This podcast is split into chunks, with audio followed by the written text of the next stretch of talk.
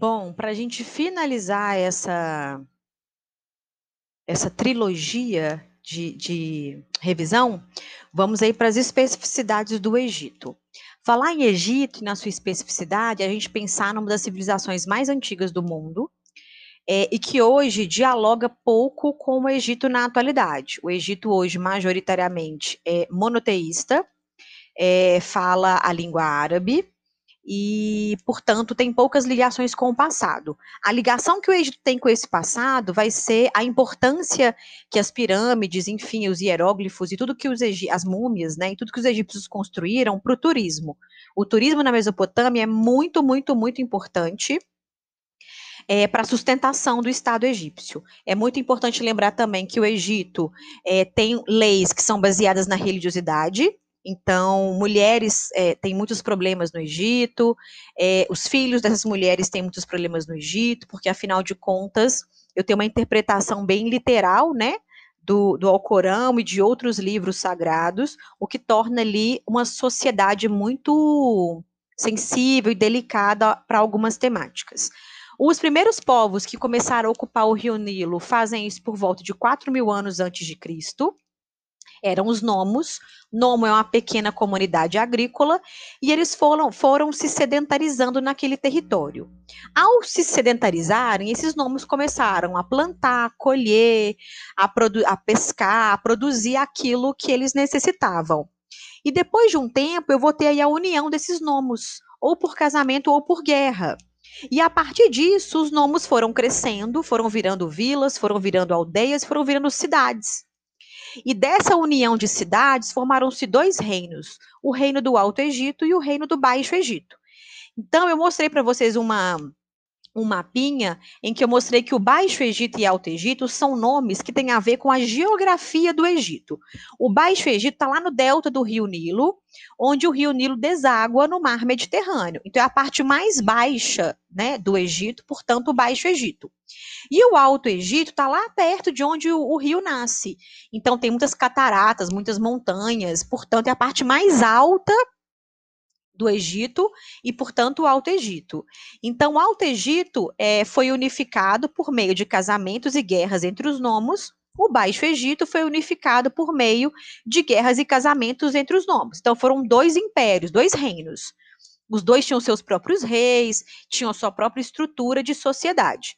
Então, ao longo do tempo, e por meio dessas unificações, eu vou ter, vou ter aí a formação de dois reinos, e de acordo com as fontes históricas que existem, que são raríssimas desse período histórico, o, nós tivemos um rei chamado Menes, que é encontrado com o nome de Narmer, é, nas fontes históricas egípcias, e ele por volta de mais ou menos 3.100 anos antes de Cristo. Então pensa, o Egito surgiu 4 mil anos antes de Cristo. Depois de 900 anos, olha o tempo que demorou, depois de 900 anos, eu vou ter a formação de um reino só. Então demorou 900 anos para o Egito ser unificado em torno de um reino só, quase mil anos. E esse Narmer, né, o Menes, ele vai juntar o Alto Egito e o Baixo Egito por meio de uma guerra e vai formar o Egito Antigo. É, o Menes, como ele juntou duas terras, ele se deu o título de faraó. Faraó, é, em grego, significa rei das duas. Em grego, não, né? Em egípcio, significa rei das duas terras. Ou seja, Faraó é um título que os imperadores, que os reis egípcios utilizavam para simbolizar que do Menés para frente, ou seja, os filhos do Menés, os netos, os descendentes do Menés, todos seriam faraós. Por quê? Porque eles se tornaram reis do Alto e do Baixo Egito. Essa unificação que o Menés fez, ele fez por meio de guerra. O que, que isso quer dizer? Que a Mesopotâmia tem um estado que se originou de um conflito. Por isso que o estado no Egito e na Mesopotâmia não são estados parecidos com o nosso o nosso Estado, o Estado brasileiro na atualidade, por exemplo, isso vale para outros estados democráticos, eles são chamados de estados contratualistas. Então, são estados em que a sociedade e os governantes são mediados por um contrato social, que seria a nossa Constituição. Na Constituição, eu tenho as regras do jogo.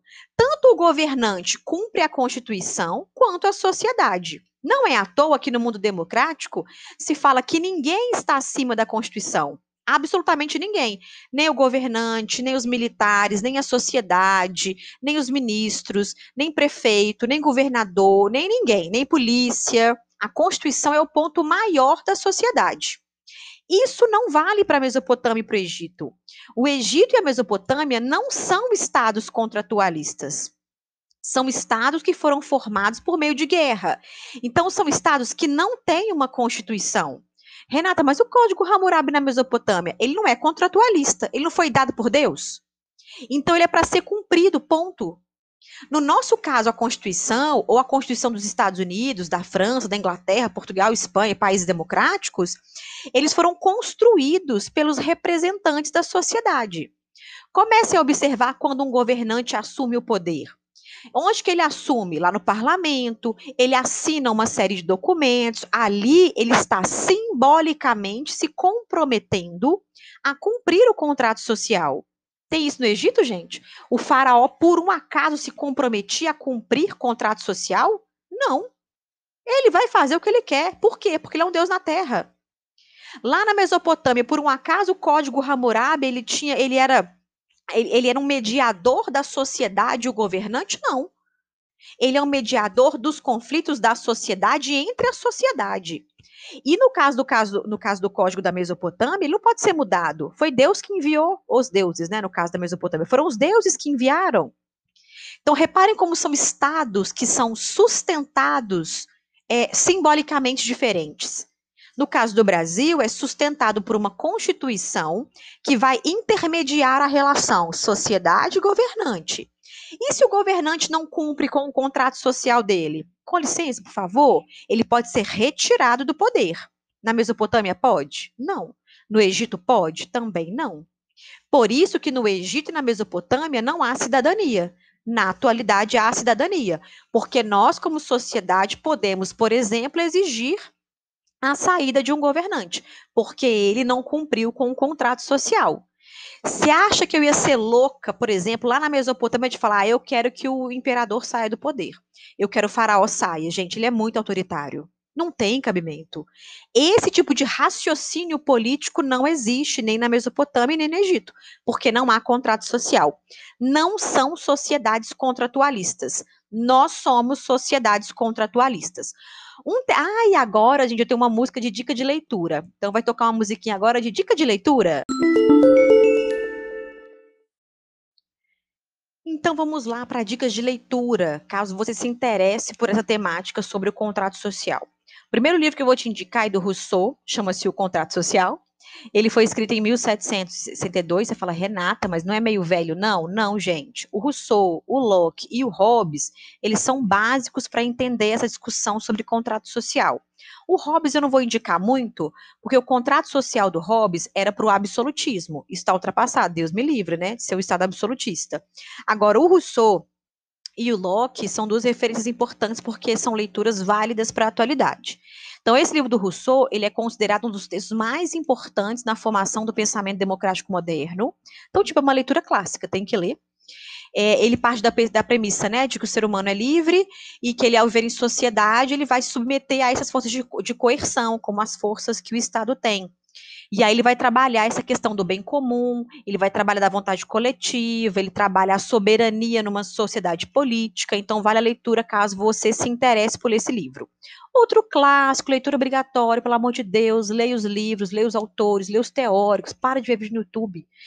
É o contrato, o segundo tratado sobre o governo civil do John Locke. O John Locke, cara, o John Locke, cara, eu não sei nem dizer ele viu a Revolução Inglesa acontecer. A Revolução Inglesa é fundamental para a formação do Estado contemporâneo. No, eu nem sei mensurar o tanto que a Revolução Inglesa é importante. E o Locke viu. E tudo que ele viu das revoluções inglesas, ele vai registrar, ele vai pensar, ele vai problematizar. Então, esse livro que eu estou te indicando aqui é um clássico da ciência política. Ele foi elaborado em duas perspectivas, né, do Locke, é, no direito da natureza, no estado natural. Então, ele vai trabalhar a liberdade como essência para a soberania política. Esse livro do Locke foi fundamental para a independência dos Estados Unidos, para a Constituição dos Estados Unidos. É um ícone John Locke, ícone. Então, vale muito a pena vocês lerem e acho que vai trazer uma, uma discussão legal para você, vai agregar, porque uma das grandes perguntas que o Locke faz no livro é quais são as fontes e os limites de uma autoridade política legítima?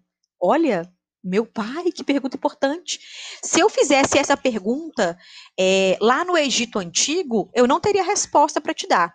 Quais são as fontes e os, e os limites de uma autoridade política legítima? No caso do Egito, não tem resposta. Porque no caso do Egito, o, e da Mesopotâmia também, né? Óbvio, esqueci da Mesopotâmia, o, o poder vinha de Deus. Então, qual que é o limite para uma autoridade como essa, em que Deus dá, os deuses dão poder para essa pessoa? Então, vale a discussão, vale a dica. E o Menés, voltando aqui para o Egito, e o Menés, depois que trouxe é, essa unificação, ele, portanto, vira o primeiro faraó e vai dar início à primeira dinastia no Egito. Dinastia é um conceito muito importante para as monarquias. Por quê? A dinastia é o que dá legitimidade para o próximo governante assumir o poder. Pensa comigo. Olha para o governo da Inglaterra na atualidade. Quando a rainha Elizabeth deixar o trono, quem vai assumir? O filho dela. Por que, que o filho dela é legítimo? Porque nenhum inglês vai falar assim: eu não concordo com esse homem assumindo o poder. Ele é legítimo, ele é filho da rainha. Então, dinastia é aquilo que vai dar origem à sucessão de reis que assumem o trono. O primeiro no Egito é o Menés, depois os filhos do Menés, os netos do Menés, e aí por aí vai.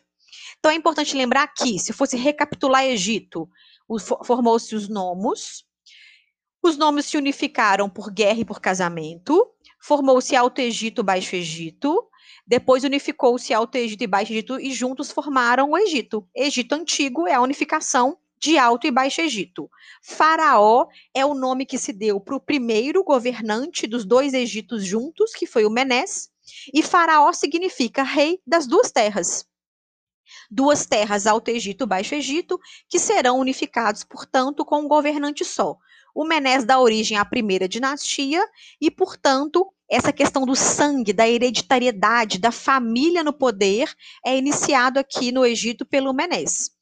É importante sempre, sempre, sempre lembrar, gente, que eu tive faraós que foram mulheres, então eu tenho a Hatshepsut, que é uma que é uma faraó muito importante. Eu tenho a Cleópatra, que é muito importante. Eu tenho a Nefertiti, que é muito importante, dentre outras. É, eu coloquei lá no campus também várias reportagens e textos sobre as mulheres que foram faraós no Egito. Isso é raro, né? Mulheres que chegam a esses cargos mais importantes. Muitas vezes as mulheres no Egito se tornaram faraós é, por alguns motivos. Então, por exemplo, quando seus filhos eram muito crianças e o seu marido morreu e o pai da criança morreu, elas assumiam para segurar esse trono para os seus filhos. E também em momentos em que o Egito estava muito conflituoso, com muitas, muitas, muitos movimentos rebeldes e tal.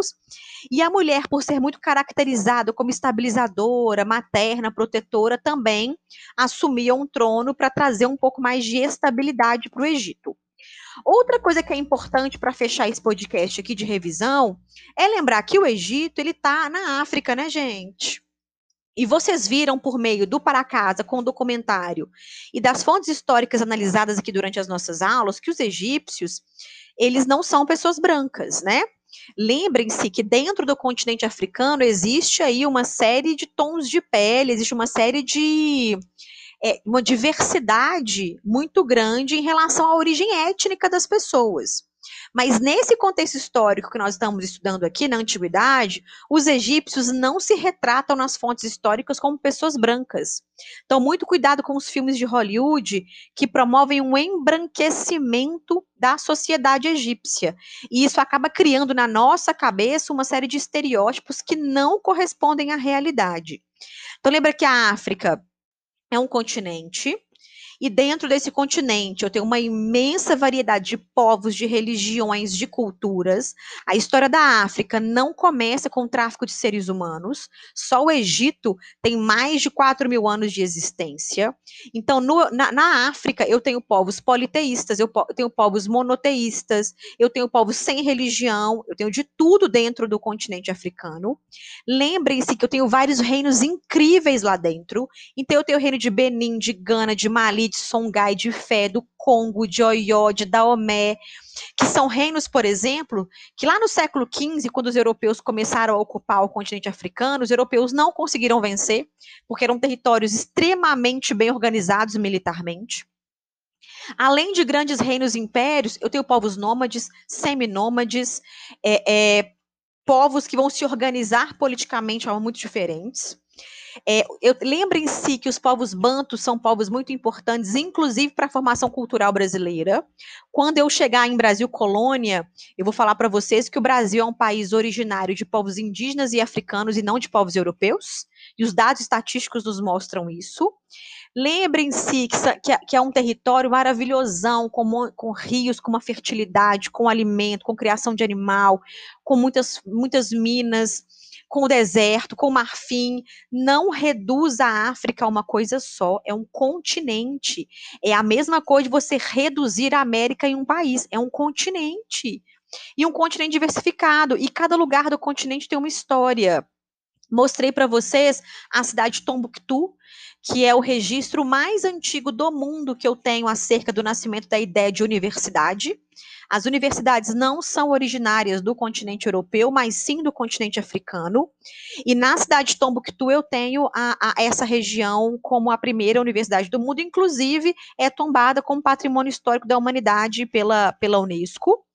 Tombuctu era o entreposto comercial fundamental para o continente africano, porque ela fica próximo do Saara e ela vira um entreposto comercial em que os povos do deserto buscavam produtos de Tombuctu, e Tombuctu recebia produtos do quanto é canto, vinha do sul da África, da área central da África, e também vinha da Europa, do Oriente Médio.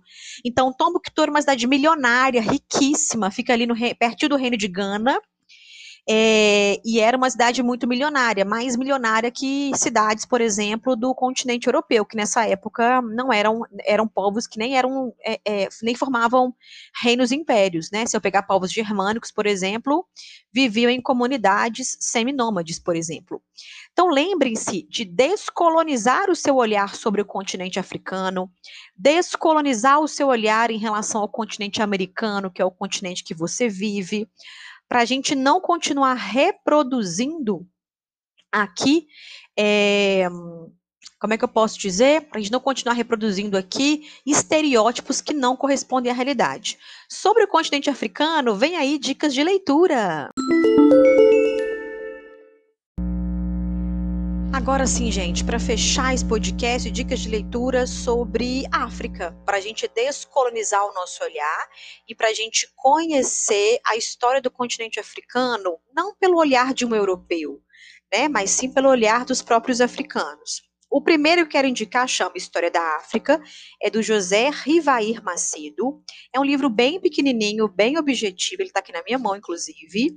E ele é dividido assim, ó. Deixa eu abrir o sumário pré-história africana. Ok, esse nome é inadequado, né, o, José Rivaí? Pré-história, me ajuda. Pré-história africana, os povos da Núbia e do Índico, o eixo transariano, o mundo atlântico, o tráfico de escravos, a condição colonial e a descolonização em tempo presente.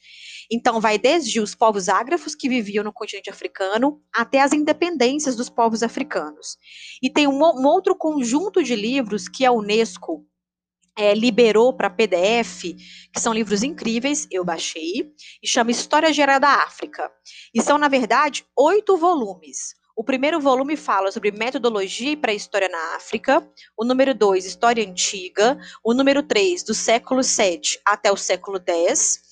O número 4, do século 10 até o século 16 o número 5, do século XVI ao XVIII, o número 6, a África do século XIX, o número 7, a África sob domínio colonial, já seria, portanto, o imperialismo, e o volume, volume 8 fala África desde 1935. Então, o mais legal dessa dessa coleção, vamos colocar assim, né, que, é, que é uma, foram mais de 350 especialistas de várias áreas do conhecimento, e eles foram liderados pelo Comitê Científico Internacional, formado por 39 intelectuais, sendo que dois terços desses 39 intelectuais eram africanos, isso é fundamental, e, portanto, como a África é o berço da humanidade, o primeiro bípede né, está ali no continente africano, é da África que todos os hominídeos, todos os hominídeos saem e ocupam o planeta, os primeiros sapiens sapiens são africanos e são negros, portanto, é importante saber sobre a história desse continente, mas não sobre um olhar europeu que, caso você se interesse, eu posso verificar se esses livros estão disponíveis ainda para download, porque a Unesco liberou, para a gente poder, para poder então avisar para vocês e vocês é, se interessarem. Um outro livro que eu vou indicar aqui agora, e aí para finalizar, eu juro, é do Laurentino Gomes, e ele escreveu o volume 1, chamado Escravidão do primeiro leilão de cativos em Portugal até a morte de Zumbi dos Palmares. Essa coleção vai ser um três volumes, né? O primeiro já está disponível. Como Laurentino Gomes é um jornalista, a leitura dele é bem fácil do livro. O livro também está na minha mão aqui, é bem fácil, é bem tranquila. Ele foi feito para o público em geral, para a gente desconstruir alguns mitos acerca da escravidão aqui no território brasileiro, que são mitos problemáticos. Vamos colocar nesses termos. Beijo para você, espero que o podcast da revisão tenha ajudado. Até a próxima.